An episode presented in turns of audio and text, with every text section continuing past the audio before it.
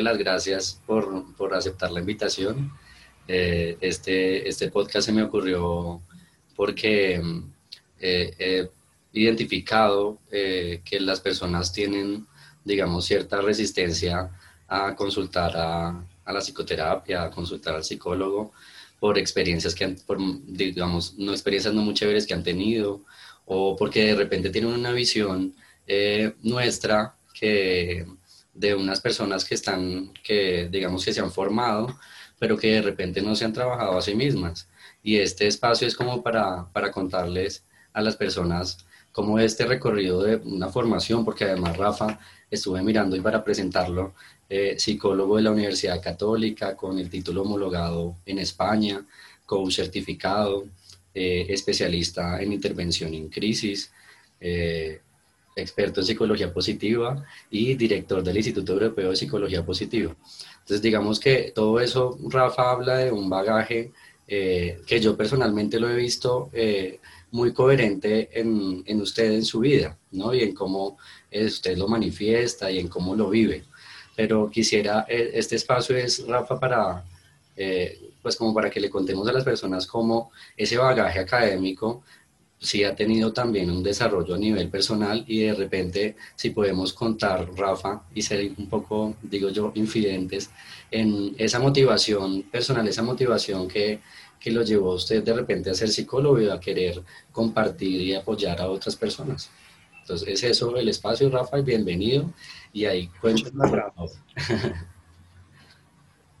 Sí, no, Juan, primero gracias por este espacio, sobre todo por crear algo tan, tan maravilloso como es mostrar el otro lado de la psicología y el recorrido y el devenir de aquellas personas que queremos hacer ese cambio en la psicología, en las personas, pero sobre todo una aportación de vidas, ¿no?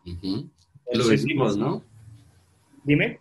Que se vive, es lo que, lo que, Exactamente. Lo que quiero mostrar. Claro, porque es que eso, es, eso, eso me parece lo más loable para o sea, que estás haciendo y es porque mucha gente estudia la psicología como un medio de profesión para ganar dinero, pero no como una vocación. Mm. Entonces, claro, muchas de las personas que nos encontramos en el experto de psicología positiva, nos, o sea, la psicología se convierte en una vocación, o sea, ya es parte de mi vida y es parte de lo que yo deseo, y no simplemente algo donde me pongo una bata, donde voy a un consultorio y que soy psicóloga, es que dentro del consultorio, ¿sí? o cuando llega un paciente a consulta, o cuando tengo que ir a una empresa, o cuando entro a mi oficina en la organización. Entonces, no. Ya es una lección de vida. Y te comento que esa lección de vida, eh, comenzó desde que yo estaba en octavo grado. Ah, un día yo, aburrido en mi casa, así, estaba y me dio por empezar a, a, a buscar y vi un, un, libro pequeñito de psicología. Y entonces lo cogí, ¿sí? Empecé a verlo y me engomé, me engomé, me engomé, y empecé a decir, ¿qué, ¿qué, es esto tan interesante? El cerebro, toda la estructura del ser humano, y mira, fue un clic, fue como amor a primera vista, cuando tú ves a alguien y dices, Dios mío, me enamoré de esta niña, o sea, no sé cómo, pero lo hice. Así fue con la psicología, yo al octavo grado, yo dije, yo quiero ser, yo quiero estudiar esto, yo quiero estudiar esto. ¿Sí? Y entonces, claro, ya empecé a indagarme, me di cuenta, yo dije, no, yo quiero ser psicólogo. Mi, fa mi familia, sobre todo mi madre, estaba en contra, quería que yo fuera administrador de empresas. Y entonces era como que no estudio, entonces me mandaron, hablaron mi tío, mi, una prima mía, o sea, todo el mundo que no, que eso no da, que son... Y el, pero, el pero principal, Rafa, era que, que, no, que, no, que no era una profesión, digamos, rentable. claro, porque en ese momento estaba el boom de la ingeniería y la medicina. Entonces, claro, todas las ingenierías y todas las medicinas eran como lo más representativo, donde se ganaba más dinero. El resto era como carreras ahí, ¿no? Como que no eran significativas, sobre todo en ámbito social. Pero yo sí, o sea, entre más venían, yo decía, esto es lo mío, o sea, a mí me apasiona, o sea, me conecta. Así pues, lógicamente, empezó el recorrido con la psicología. Sí. Convenciendo a la familia, Rafa. No, sí, yo fui en contra, fue mi primera parte de rebeldía, de, posicionamiento, decir, qué pena, pero esto es lo mío, esto no es ensayo y error. primero escojo, no sé, eh, me voy por comunicación, no me gustó, me voy por abogacía, no me gustó, enfermería no me gustó y termino en psicología. ¿no? Psicología. Como, he, visto en muchos casos. Sólido. Entonces, no, para mí sí fue fundamental. Te digo que yo pues estuve en tres universidades. La primera de ellas fue una universidad que era hermosísima por fuera, era pues, de muy alto standing, muy élite, pero me encontré con compañeros que utilizaban la psicología de una forma como que era como para criticar, para generar situaciones inadecuadas y yo dije, eso no es lo mío, aquí no, pero no la psicología, sino el lugar, por más hermoso, pero yo no voy a utilizar la psicología para, digamos, para generar una situación inadecuada. Entonces, empecé, me salí, después estaba en otra universidad que me encantaba, también muy buena, muy buena proyección, pero empecé a trabajar, empecé a meterme, yo dije desde ya, yo quiero, yo quiero aportarle a las personas y empecé a adecuarme. Y uno de los mis recorridos muy interesantes es que yo quería ser un psicólogo que pudiera conocer a todas las etapas de vida.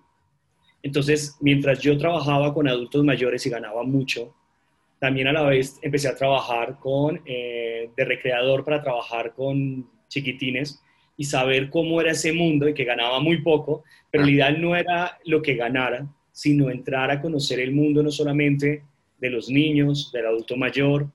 Entonces empecé por esos dos, después entré a, digamos, a trabajar ya con adolescentes y cómo, cómo ellos pensaban, cómo interactuaban, cómo llegarles. Entonces para mí fue supremamente importante ese paso porque empecé a conocer no solamente los ámbitos, no el que te pone la universidad, sino el que yo decido conocer. La vida real. Totalmente. Y ahí es cuando ya, como ya tenía demasiado trabajo, me pasó a la católica, ¿sí? Para poder seguir trabajando, conociendo, porque yo una de las cosas era que yo siempre creí que un psicólogo cuando es por elección, no solamente te lo da el título o al final o cuando sales puedes decir ya soy psicólogo, sino que cuando es elección de vida es estudiar el alma humana, estudiar el comportamiento, el sentir, ¿sí? el pensar del ser humano dentro de todas sus interacciones. Entonces, para, yo empecé a recorrer eso y ya cuando estaba terminando en la católica, dije, yo quiero hacer una maestría y me fui para España a hacer maestría clínica. Y allí, como ya empecé a trabajar con el, en el teléfono de la Esperanza aquí en Bogotá, pues me contacté allá en el teléfono de Esperanza de Madrid y ese teléfono de la esperanza, Rafa, qué pena. No sé, ¿qué es? El teléfono de la esperanza es una organización internacional sin ánimo de lucro que lo que hace es que se basa en intervención de crisis. Por eso yo, soy, yo mm. sí, trabajé todo lo que es experto en intervención en crisis. Por el teléfono de la esperanza, la Universidad de Comillas, que digamos tenía un convenio. Pero también era porque netamente trabajábamos, porque digamos que el teléfono de la esperanza tiene ayudas telefónicas para atender a aquellas personas que no pueden salir de sus hogares, que están en situación de ideación suicida, en crisis nerviosas, crisis de personalidad, ya sea por duelos, pero que no tienen el acceso a salir a una persona. Entonces el teléfono da una alternativa y una formación para que se pueda atender a las personas telefónicamente cuando las personas, digamos que son personas que se forman en un proceso en cursos de crecimiento y los preparan para atender a las personas, el teléfono. Entonces, ese teléfono lo que hace es que también tiene, para las personas que ya quieran seguir un seguimiento, tiene profesionales de la psicología y la psiquiatría, que es donde los orientadores, que es el nombre de los que entran a escuchar, o los escuchas, como muchos también dicen, entonces lo que hacen es que los derivan a un profesional. Entonces ellos ya llegan a nosotros como profesionales para que empecemos a trabajarlos frente a su crisis, a su situación personal que siente que es mucho más fuerte que él. Entonces, yo siempre, una experiencia. Claro, porque es muy interesante, sobre todo porque como yo también antes de salir estuve trabajando en, o sea, estuve trabajando con Minuto de Dios, estuve trabajando también en zonas de privadas, estuve trabajando en, ¿en qué? Con familias y con niños a nivel de, digamos, de choque. Ahí fue cuando me decidí, porque yo iba a ser social, y ahí fue cuando trabajando con esta comunidad ¿sí? y una niña que había sido intentada de abuso, entonces me comenta que por eso tenía tanta rabia hacia los hombres y yo decía, ¿yo cómo hago? Social no, no puedo, yo no tengo herramientas. Entonces dije, la clínica, yo quiero ayudarle de forma real a esta persona y es cuando decido irme a la clínica y ahí pues todo el recorrido. Entonces, claro, yo siempre tuve algo y era que yo podía ver el interior y el problema real. Entonces, claro, cuando llegaban los españoles a mi consulta, pues lógicamente me decían, me pasa esto, esto, y yo decía, no. Yo lo que veo en ti es esto, esto, esto, dime si es verdad o no. me decían, sí, y se desmoraba, se una, o sea, quedaban totalmente, porque claro, era confrontarlos con su realidad, de, sin mentir, sin ocultar, sin poner mecanismos de defensa. Entonces yo me he dado cuenta que ellos caían mucho. Entonces yo los tocaba muy fuerte y ellos quedaban supremamente tocados y yo veía que salían pues lógicamente pues cuestionados, tristes, otros pues, con, pues sacando todos sus temores.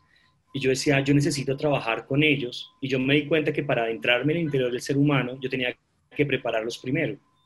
En esa época estaba de moda lo que era lo positivo y lo negativo que no tenía. Entonces yo le decía, cuando le decía, ¿qué positivo tienes? La persona me decía máximo tres cosas. Entonces yo decía, con esto no puedo trabajar. Yo con esto no. Pero me empecé a dar cuenta de cinco cosas importantes en todo ese proceso que para mí fue significativo y que es, digamos, paso para encontrarme con la psicología positiva. Lo primero que descubrí fue que el ser humano es un microcosmos, o sea, es mucho más que un problema. Mm.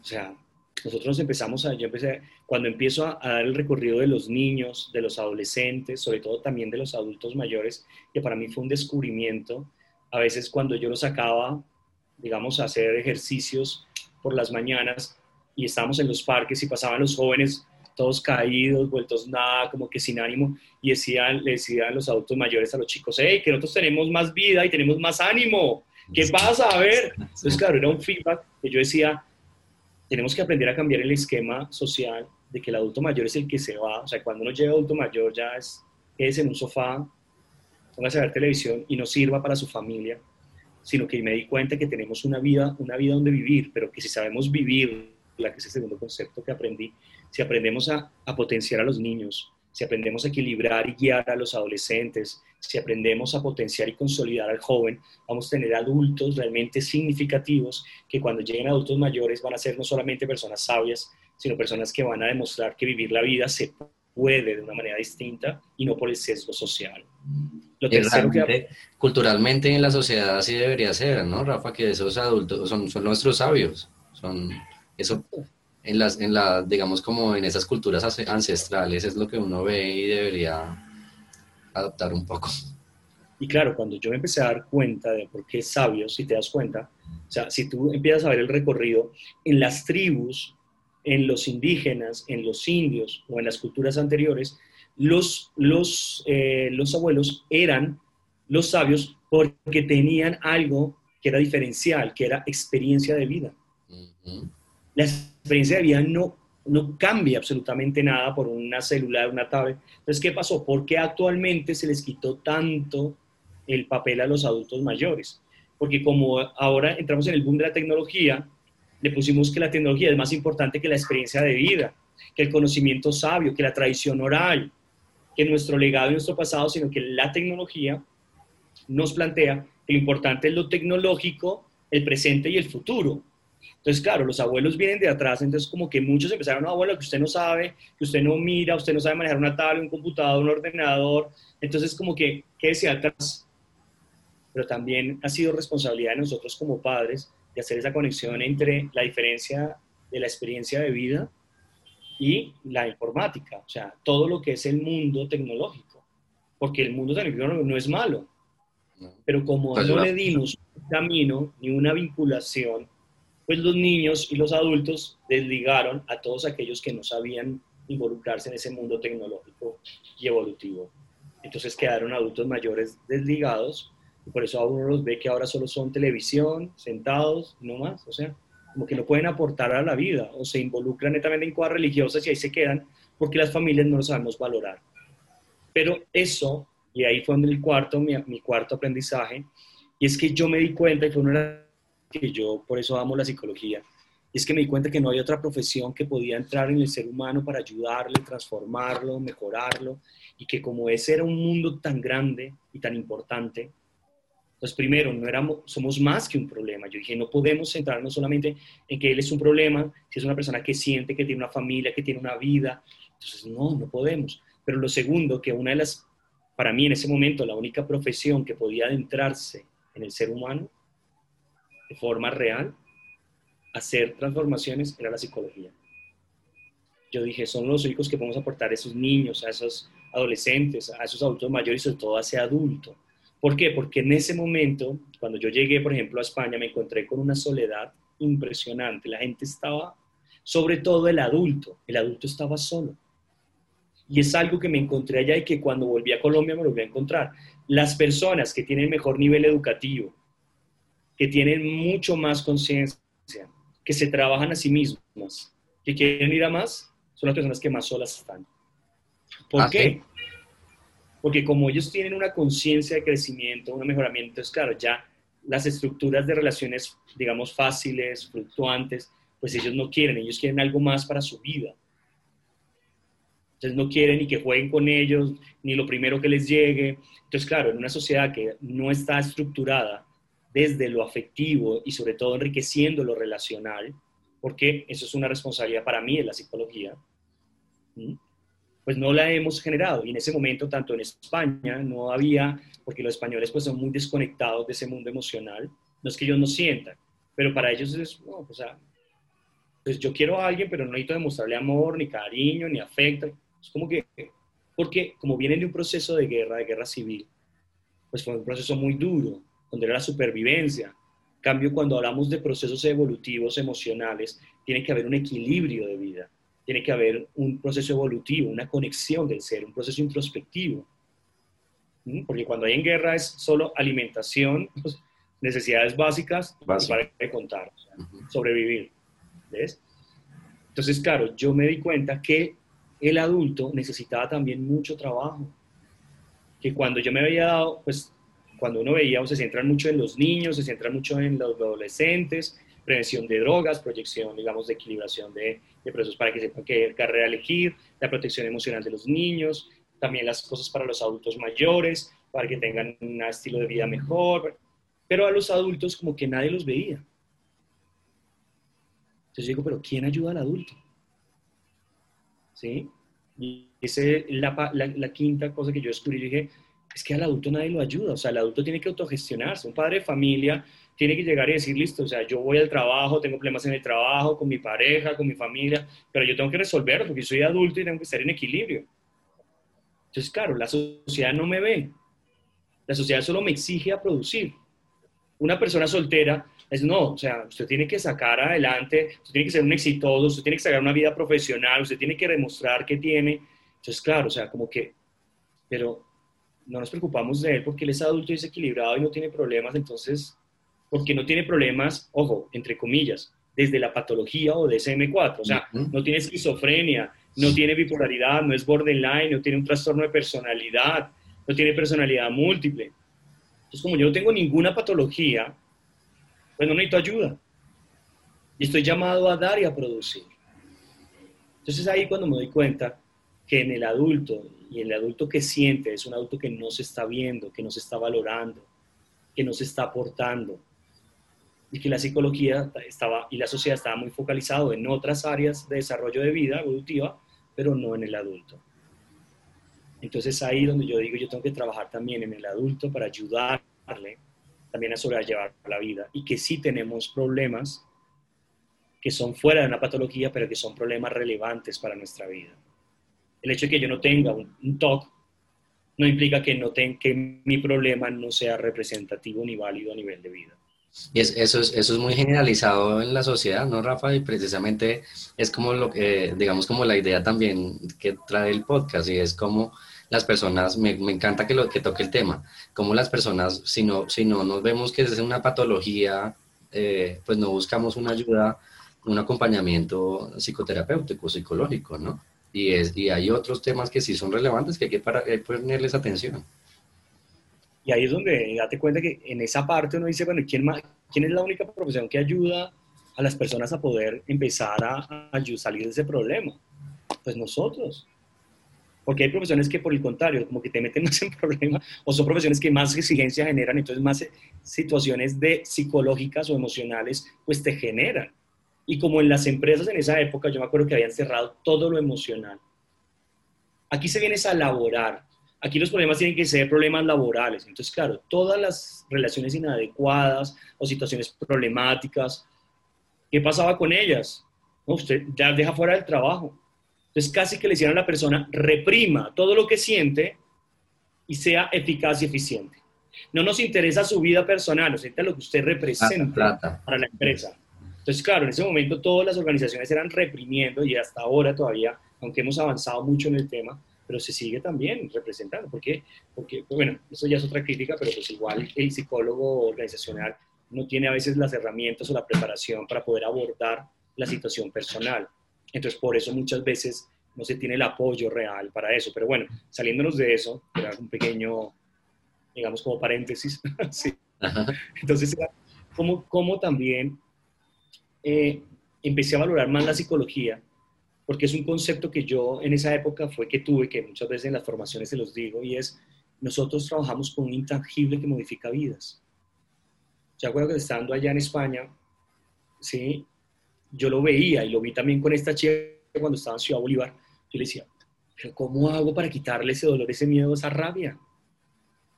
Yo no puedo meter la mano dentro del pecho y sacar la rabia. Yo no puedo meter la mano y sacar la frustración. Por eso es un intangible.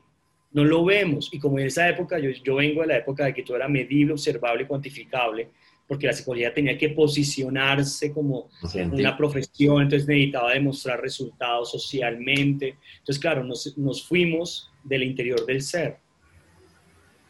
La única que estaba en ese momento era como el humanismo, que decía, el ser humano tiene todas las respuestas y tiene toda la sabiduría y la riqueza interna, simplemente hay que saber tocarla para que surja, ¿no?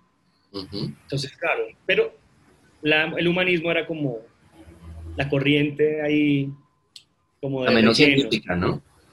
Exactamente, entonces era el boom que entró en lo que era el, el, el comportamental, ¿sí? el conductismo, entró en boom porque era lo observable, era lo que medía, lo que entraba en investigaciones, ¿sí?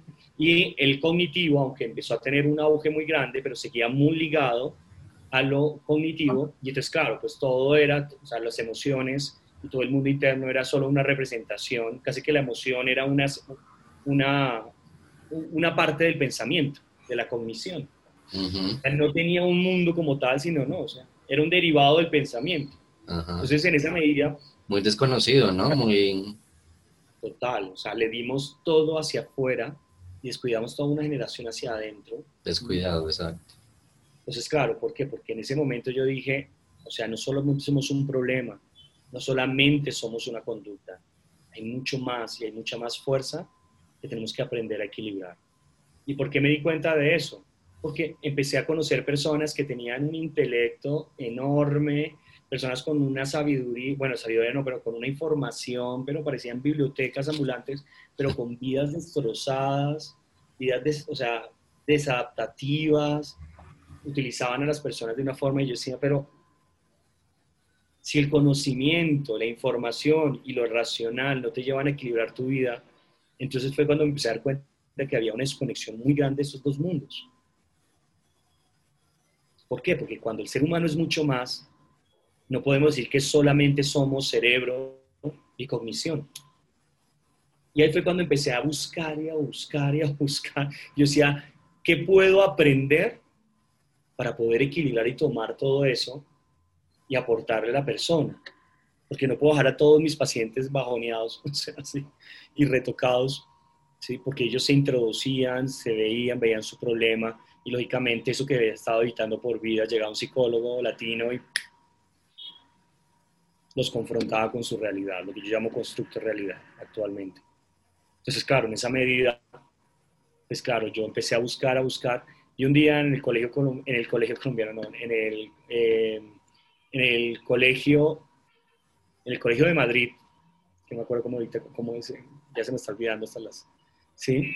El colegio de Madrid, o sea, el colegio oficial, no, sí, colegio oficial, psicólogo, bueno, psicólogos de Madrid, daban charlas. Entonces yo me fui a una de las charlas y ahí conocí la psicología positiva y me di cuenta que era una, era una psicología que no solamente, o sea, no es que no viera el problema, sino que veía mucho más en el ser humano como fortalezas, emociones, ¿sí? todo, todo aquello que realmente nosotros tenemos, potenciaba la resiliencia, el optimismo inteligente. Entonces, claro, dentro de eso, pues lógicamente uno llega y dice, yo dije, esto es lo mío, esto es lo que yo necesito para poder no solamente esperar a que la persona me diga lo positivo que tiene, lo bueno que tiene, sino que yo tengo que ayudar a reencontrarlo. Porque como te decía, ¿no? Yo llegaba y le decía, dígame qué es lo positivo, y me decían tres cosas. Y yo como, como que, yo quedaba, o sea, 10 problemas, y me hice tres. ¿sí? tres, y tres como equilibrio. sí, yo decía, pero, y que muchas veces no le daban ni importancia la relevancia, que, que actualmente también se sigue viendo eso, ¿no? Pero era como que, y yo dije, no. Entonces ahí es cuando yo me, me inscribo en psicología positiva, ¿sí? Y empiezo este camino, este recorrido, porque, porque para mí era doloroso como, como profesional saber que ellos se iban con dolor para sus casas. Y que muchas veces nosotros como profesionales ¿sí? estábamos desconociendo el interior real del ser humano. Y cuando uno aprende a, a tener lo que, lo que tú ya sabes, que es análisis trascendental, uno puede ver el dolor, el cansancio, la desesperanza, ¿sí? toda la desconexión por todas, o sea, por la calle con cualquier persona que te llega, o sea, que va pasando alrededor tuyo. Entonces yo decía, esto para mí, a mí me duele, pero yo quiero hacer algo. ¿Sí? O sea, yo quiero hacer algo y para mí el hacer es psicología positiva. ¿Sí? ¿Por qué? Porque no es, una, o sea, no es una psicología que sale fuera de la psicología, no, por el contrario, le da un campo más amplio a la psicología. Las aborda todas, ¿no? Él va a abordar todos los enfoques. Claro, porque uno de los enfoques antes de que yo metiera, yo, yo estaba pensando en el sistémico, porque integraba, ¿no? Pero claro, yo no quería solo la integración de todo lo de afuera, sino lo de adentro. ¿Sí? Porque tanto muchas personas que manejan el campo espiritual se quedan muy en lo espiritual, o que solo el médico se quedan mucho en el cuerpo, ¿sí? O el espiritual se quedan por allá, digamos, solo en lo religioso. Entonces, claro, o sea, no teníamos como un matiz donde equilibrara, donde potenciara, y yo me negaba que la psicología solamente fuera una cosa que hundiera al ser humano a mí hasta a veces, y te lo comento aquí, que es un podcast de, vida, yo me, acuerdo, me, acuerdo, que me daba pena decir que era psicólogo ah. cuando iba a conquistar una niña. ¿Cómo así, Rafa? ¿Se le dañaba la conquista? Sí, total. Una, una, vez yo me acuerdo que estaba y conecté con una niña súper bien, estábamos en un encuentro en un lugar muy especial para mí y estábamos mucha gente y ella, no, ¿y tú cómo estás? Y no sé qué, y no, pero eso, eso cuando uno ve que no solamente el lenguaje no verbal está entusiasmado, el tono de voz, el acercamiento físico, o sea, uno dice... Match. Esta fue. Sí, total, o sea, un match total. Y me hace la pregunta del millón, ¿no? ¿Cuál es la pregunta del millón? ¿A qué te dedicas? ¿Y, tú a qué te dedicas? Y yo dije, no, yo soy psicólogo. Mira, inmediatamente, era como yo lo hubiera dicho, vengo del infierno. O sea, hizo cara de... ¡Ay, qué bien, chévere! Oye, espérate, voy a, ir a, voy a tomar algo. No la volví a ver en todo. y esa prevención es, ¿Cuál fue la lectura de esa sobre esa prevención, Rafa? Claro, o sea, el temor que tenían ante nuestra, nuestra, nuestra profesión. Y lógicamente yo entendí ese temor porque no era, no era yo, era lo que representaba mi profesión y que representaba la profesión. Que cada vez que uno hacía un análisis, uno lo hacía para hacer, o sea, de forma dura, o sea, que dolía al ser humano. Yo me acuerdo que a veces en fiestas yo estaba, ay, usted es psicólogo, es que mire, yo tengo, yo terminaba la fiesta, yo, o sea, haciendo semi-intervención. Hacer baño. y, y, no, y no disfrutar la fiesta, ¿no? Porque claro, era como, pero una de las cosas que yo siempre veía era que mi análisis siempre era, claro, es que yo veo tu tristeza, ¿no? Yo veo tu dolor, ¿no? Yo veo la, la rabia que tienes contigo mismo, ¿no? Yo veo la carencia que, que, tienes a nivel paterno. Entonces, claro, si tú tienes una persona que solo ve lo negativo en ti, pues tú aprendes a tenerle miedo a esa profesión, ¿no? Entonces yo decía, ¿cómo es posible que nuestra profesión sea una profesión de ayuda y que nos teman a la vez tanto. Y otra, y el segundo, ¿no? Yo creo que tú también lo has sentido, que personas que llegan a consulta y no estoy, estoy en una cita odontológica, no estoy en una cita médica, no, es que me fui a ver con unos amigos. sí, sí, sí. Porque les da pena. claro, les da pena decir dónde están en realidad. No es que tengo un compromiso, pero nunca, o sea, uno cuando sale al médico, no estoy en el médico, oiga, no, es que tengo cita odontológica, no, estoy aquí con el odontólogo, ¿no? Sí, o no, mira, es que estoy aquí en el juzgado, estoy en la notaría. Pero cuando uno va al psicólogo es como que, no, no, tengo una cita, no, una reunión. Con un amigo. No puedo decir nada, pero, un amigo, chao.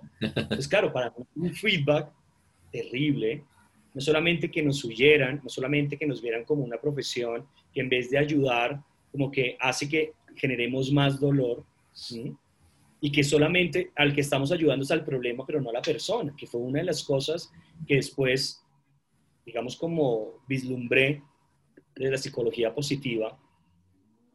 Entonces, claro, pues yo te decía, ¿usted qué hace? No, yo, yo trabajo con el ser humano. ¿sí? Que no, entonces, claro, la gente decía, ay, usted ayuda, no sé, sí, sí, sí, yo ayudo. ¿Sí? Después cuando fui coach, yo decía, no, no, coach, ah, ah bien.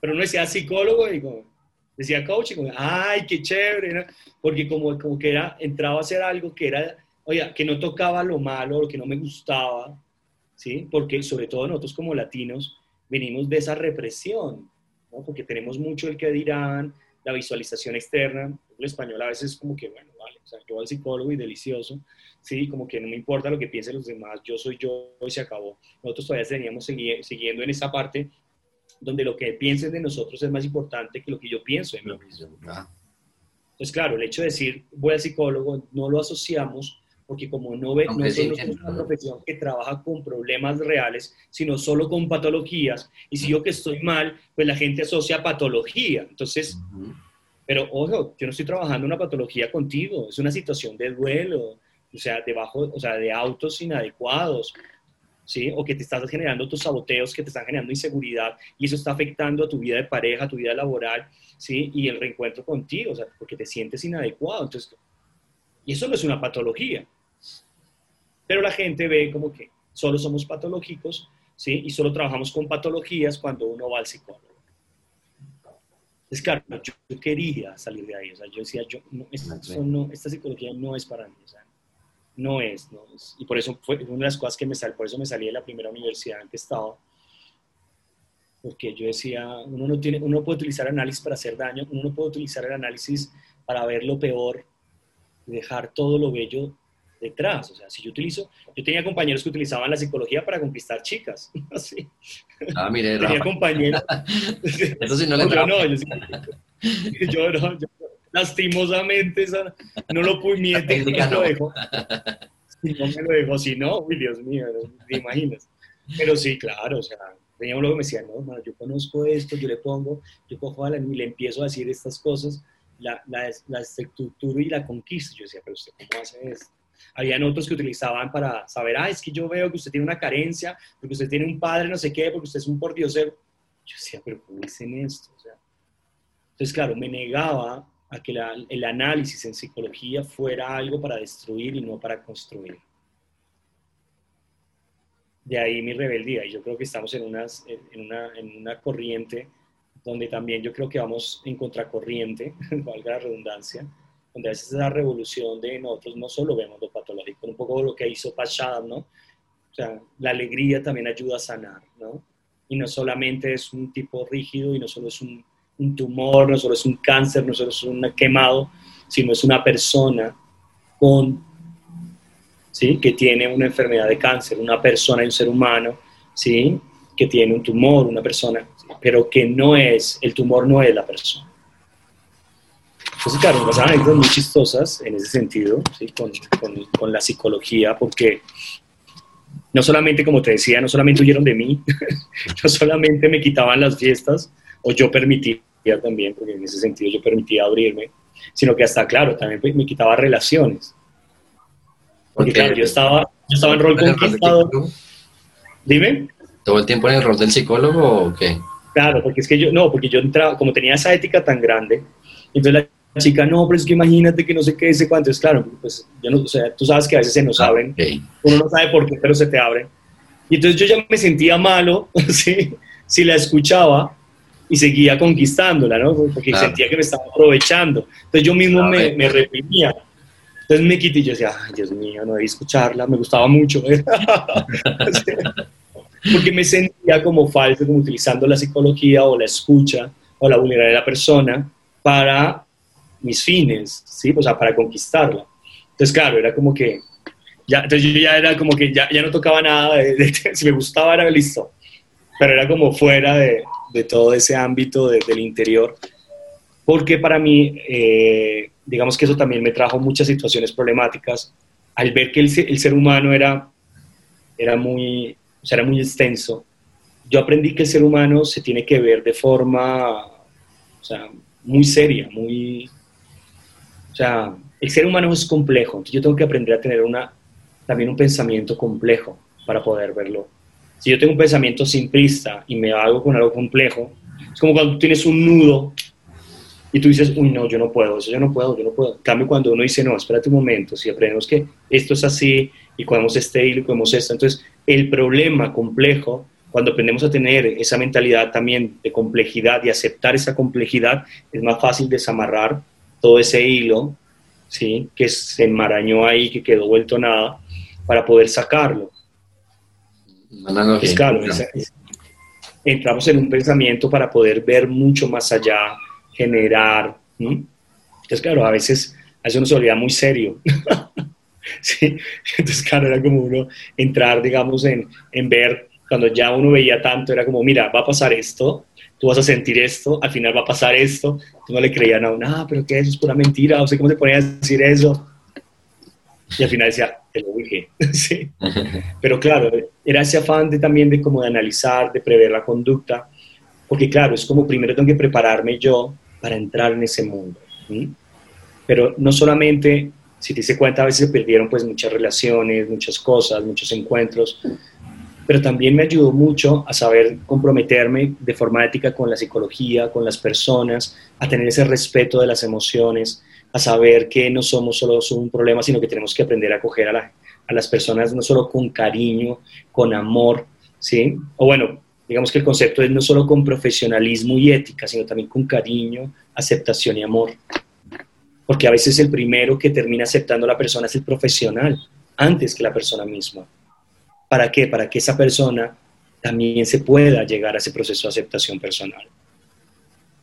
Entonces, claro, a veces como que tú también tienes que ser fuerte para darle de tu fuerza a esa persona que a veces la necesita, que no la encuentra ni la familia, que no la encuentran los amigos y que no sabe dónde tomarla. Entonces ahí también un papel importante de la humanización para mí del psicólogo. Y no como nos decían que uno tenía que estar el otro al otro lado, ¿sí? Y colocar un, digamos, un escritorio supremamente grueso.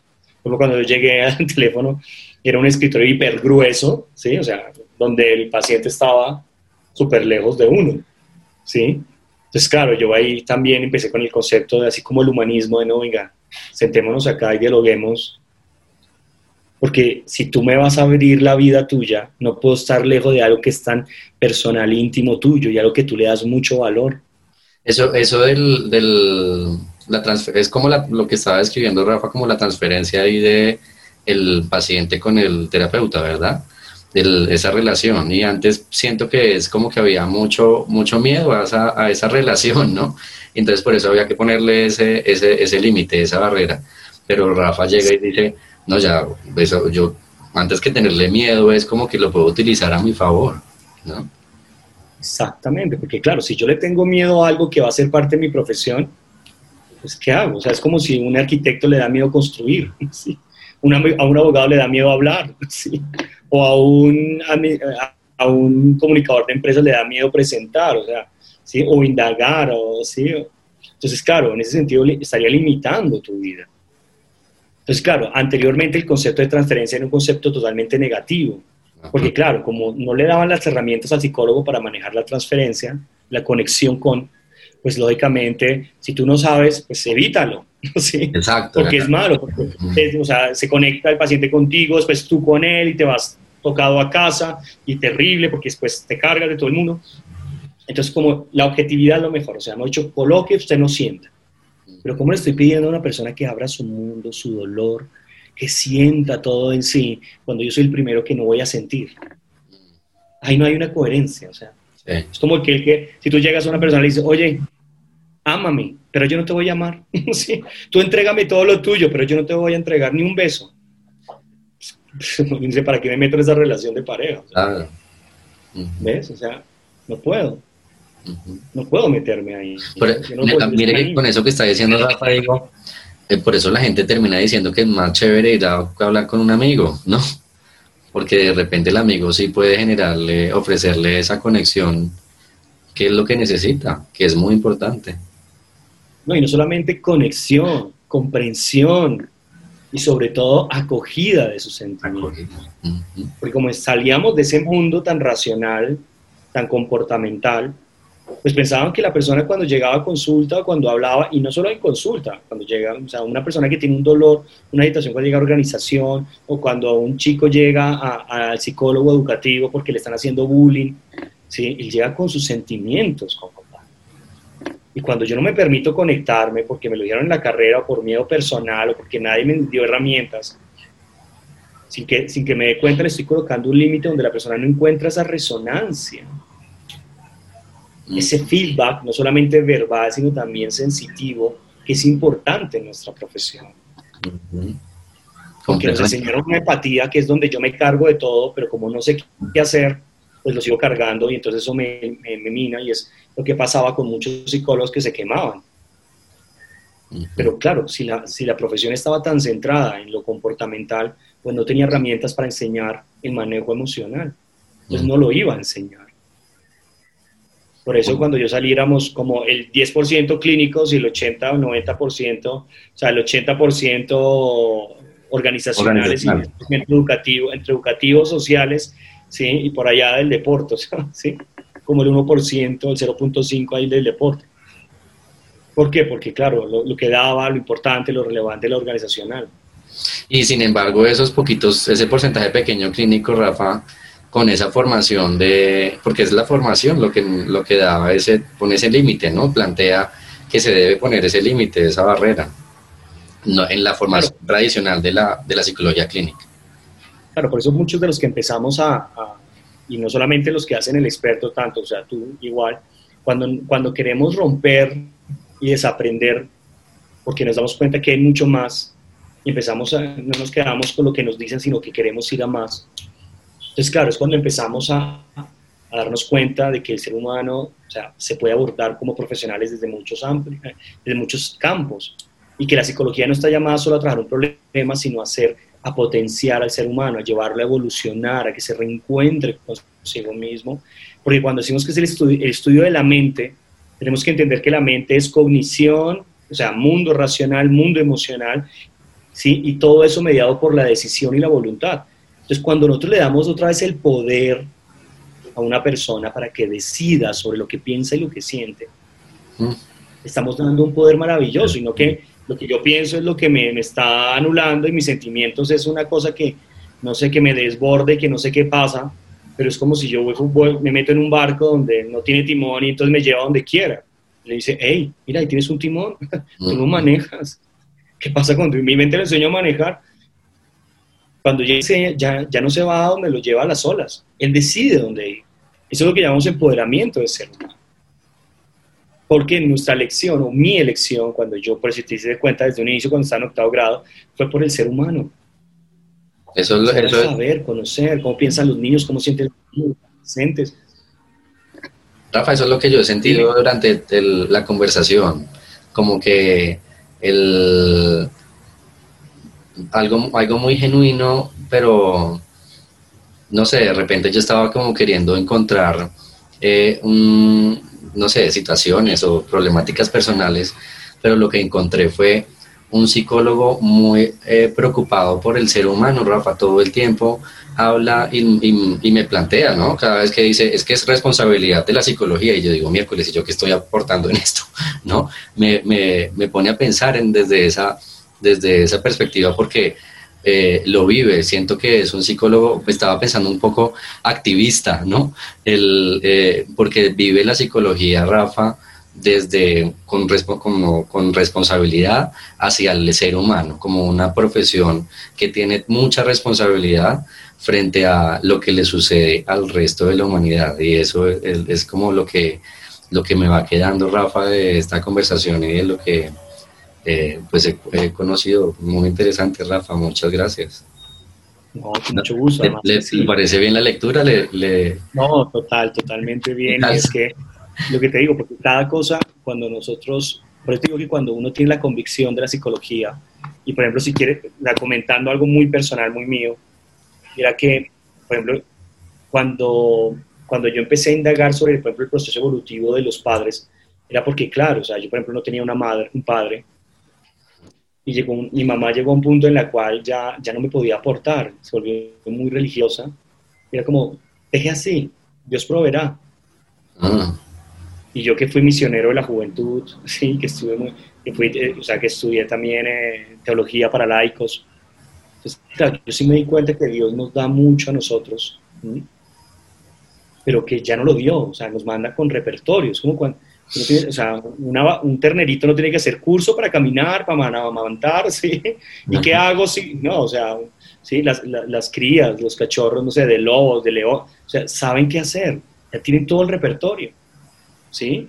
No somos los únicos que, aunque tengamos que aprender ese proceso, también pero también tenemos un repertorio personal muy grande. Entonces yo digo, si yo dejo así, pongo a Dios, pues estoy siendo muy facilista, ¿no? O sea, Estoy diciendo, o sea, yo no tengo novia, me quedo aquí en mi apartamento y Dios, tráeme una mujer. Así golpeame la puerta. Hola, es que me soñé contigo, o sea, en tu departamento.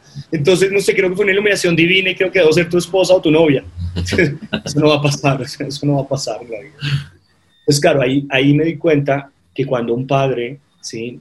realmente no sabe prepararse y no sabe guiarnos, muchas veces pues nos desconectamos y nos hacemos, y la sociedad es la que nos mueve. Y si no tenemos buenos cimientos, pues nos va a corromper muchísimo. Entonces, claro, ahí es donde yo me pongo, y yo me preguntaba, pero claro, a mi mamá, ¿quién le enseñó eso? No había una profesión que realmente fuera significativa socialmente para que le enseñara a los padres a poder evolucionar y realmente representar para muchos de sus hijos porque uno siempre necesita a veces un maestro, a veces un acompañamiento, a veces un padre que no sea solo reproche o deje así o ya verá, no hay que decirle, exacto, sino que realmente te diga, mira, yo sé quién eres tú, te conozco perfectamente, escucho y acojo lo que me dices y desde esta sabiduría mía te doy esto para que tú decidas qué puedes tomar en tu vida. Pero mm. que aquí estoy yo porque muchos adultos necesitamos de eso en nuestra vida, de comprensión, de acogimiento, pero también de fuerza, de apoyo, porque vamos en una sociedad donde nos dejan muy solos. Mm. Entonces, claro, eso me di cuenta, o sea, poniendo casos con mi madre, y empecé después a darme cuenta que muchas de las personas que llegaban a consulta no tenían referentes paterno-filiales, no tenían referentes de vida. Y cuando empecé a indagar en padres, empecé a dar cuenta que se quedaron en la etapa de los 3 y 4 años que era cuidado y protección pero no de guía ni de sabiduría.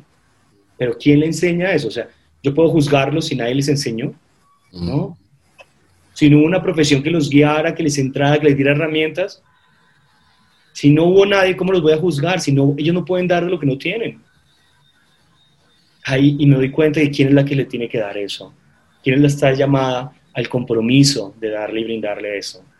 Rafa, y esa, esa lectura tan, tan clara de la sociedad, eh, y, lo que voy a decir es, en serio, o sea, ha, pensado de repente en políticas públicas o en un el Ministerio de Salud, digo, Rafa debería estar como en el Ministerio de Salud o algo así, porque es que tiene unas lecturas muy claras acerca del, de, lo, de las necesidades eh, sociales, ¿no? de lo que lo sucede en la sociedad y cada vez, de verdad, Rafa, no es solamente de la conversación de hoy, sino cada vez que, que conversamos, usted tiene una lectura no solamente de, de, los seres humanos, sino de la sociedad en general, que es muy interesante, que vale la pena eh, abordar, que, que, no se quede ahí como en, en una conversación, ¿no? sino que de verdad pudiera llegar a, a convertirse en una política pública porque es una necesidad de la sociedad. Claro, por eso yo quiero formar, o sea, por eso mi, mi, deseo de formarlos, ¿sí? Para que todos seamos multiplicadores. Y en ese sentido ahora me, me, propones es para unirnos y agremiarnos, digámoslo así, para generar realmente una conciencia, ¿sí? Ya, ya que conocí el Colegio Colombiano de Psicólogos, si se, necesitan realmente psicólogos que estén más vinculados, que realmente le digan, o sea, que posicionen y digan, oye, somos importantes para una sociedad porque nosotros somos lo que leemos, lo que es todo, porque todo, cuando lleguemos al mundo de las máquinas, listo, no hay problema, pero estamos en el mundo todavía humanos. Mm. Los que hacen la empresa son las personas, los que hacen la agricultura son las personas, los que hacen los medios de comunicación son las personas, o sea, todo lo hacemos los seres humanos. no hay algo que, o sea, no, no es que, o sea, se siembren solo las, las, las semillas y se cultiven solas y se rieguen solas, y, ¿sí? salgan y, y, se hagan todo el procesamiento solas y el traslado solo, ¿sí? O sea, no. Entonces tenemos que aportar al ser humano desde un punto de vista donde lo reconozcamos y equilibremos y por, y por, por fin, yo digo así, ¿no? Logremos transformar nuestra sociedad en sociedades más conscientes, más civilizadas, más de unión y no de peleas, no de peleas de género, de colores, de etnias, peleas por, no sé, por un montón de cosas donde nos desunan y que al final nosotros como seres humanos somos los que perdemos en totalidad. ¿Mm? Porque no, la sociedad se compone de seres humanos, entonces pensamos que sociedades, hablamos como de cosas aisladas, como de países aislados, donde no involucra al ser humano. Entonces realmente nosotros perdemos. Y en ese momento de globalización, lo que se haga en un lado va a repercutir en el otro todo lo bueno no se está trasladando, en cambio lo malo llega a todas partes. Más rápido. voy a contarle, voy a tratar de cerrar la, esta conversación con una anécdota de, que se me ha ocurrido para decirle además que, que ese, ese, activismo y esa, y esa eh, solidez y claridad en la lectura de la sociedad y los seres humanos, pues tiene un impacto. Un impacto. Y, por ejemplo, en mi vida, eh, antes, antes de hacer el experto, Rafa era que de psicólogo, ¿no? Y entonces una vez la gente, ah, me va a analizar, ya me va a analizar, es como, y mi respuesta era como un poco incómoda también porque no se trata de eso, no era, era más como una explicación del por qué no lo iba a hacer. Y ahora, como experto en psicología positiva, yo sí les hago un análisis trascendental, pero es desde sus fortalezas, desde sus valores. Cada vez que me, y de verdad, cuando me dicen ya me van a analizar, sí, les hago un análisis trascendental desde sus fortalezas y desde sus valores, y estoy seguro que eso, eh, pues además de que impactaba las relaciones, impacta en esos seres humanos. Entonces, y eso es, eh, pues debido y gracias a, a, a mi experiencia como en la psicología positiva y con, con, ustedes, Rafa, con usted, con su formación. Muchas gracias. A ti y me encanta y me hace sentir muy orgulloso, Juan Pablo, porque realmente qué rico que estés donde estés llegando. No solamente transformes el concepto, sino que le aportes a cada ser humano. Así que muchísimas gracias por esta invitación, gracias por permitirme, digamos, contar parte de lo que hace mi vida y cómo ha influido la psicología en mí y sobre todo por aportarle a las personas y a la psicología. ¿sí? Que sigas en ese camino y bueno, ya estas, en estos días nos estaremos hablando, ya sabes, para ese encuentro de psicología positiva para aportación a la humanidad. Entonces, muchas gracias, cordialmente invitado, sabes que me tienes como amigo, ¿sí? Gracias, Siempre te apoyaré en todo lo que quieras. Es un gran ser humano y gracias por aportarle tanto a las personas. Igualmente, Rafa.